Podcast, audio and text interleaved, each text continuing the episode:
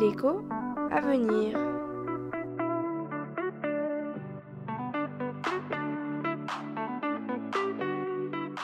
J'aimerais savoir, qu'est-ce que le pacte de stabilité et de croissance? Je suis avec Salvatore sur une nouvelle série de podcasts sur la politique budgétaire en Union européenne. On sait que le pacte de stabilité et de croissance vise à garantir la discipline budgétaire des États de la zone euro. Et d'ailleurs, le cœur du pacte de stabilité et de croissance, ce sont des règles qui ont été inscrites dans le traité de Maastricht en 1997. Mais en quoi peuvent bien consister ces règles exactement?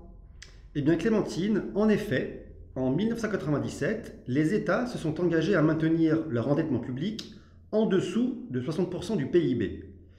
Il a été alors défini qu'un déficit public sous les 3% du PIB était une des conditions pour limiter l'endettement public.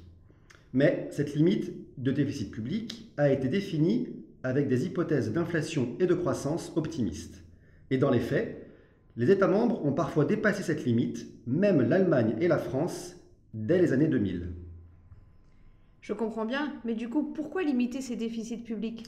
L'idée de limiter les déficits publics est d'empêcher qu'au sein de la zone euro, les États mènent une politique budgétaire expansionniste aux dépens des autres.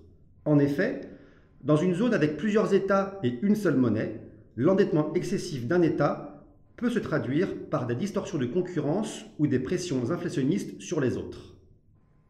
D'accord. Donc quand on a une monnaie commune, il faut faire en sorte d'éviter qu'un État ne se finance sur le dos des autres États. Tout à fait, car dans des cas extrêmes, un endettement excessif d'un État devrait être pris en charge par les autres, voire la Banque Centrale Européenne. Il faut néanmoins reconnaître le pragmatisme des décideurs européens dans la mise en œuvre récente du pacte de stabilité et de croissance. Par exemple, ils ont décidé depuis 2020 de suspendre ces règles en réponse à la crise Covid puis à la guerre en Ukraine. Dans les deux cas, cela a permis aux États de mettre en place les instruments budgétaires nécessaires à la relance et à la protection des citoyens. Donc, si je résume, cela ne veut pas dire qu'on ne peut pas se coordonner pour augmenter collectivement les déficits lors d'une crise majeure.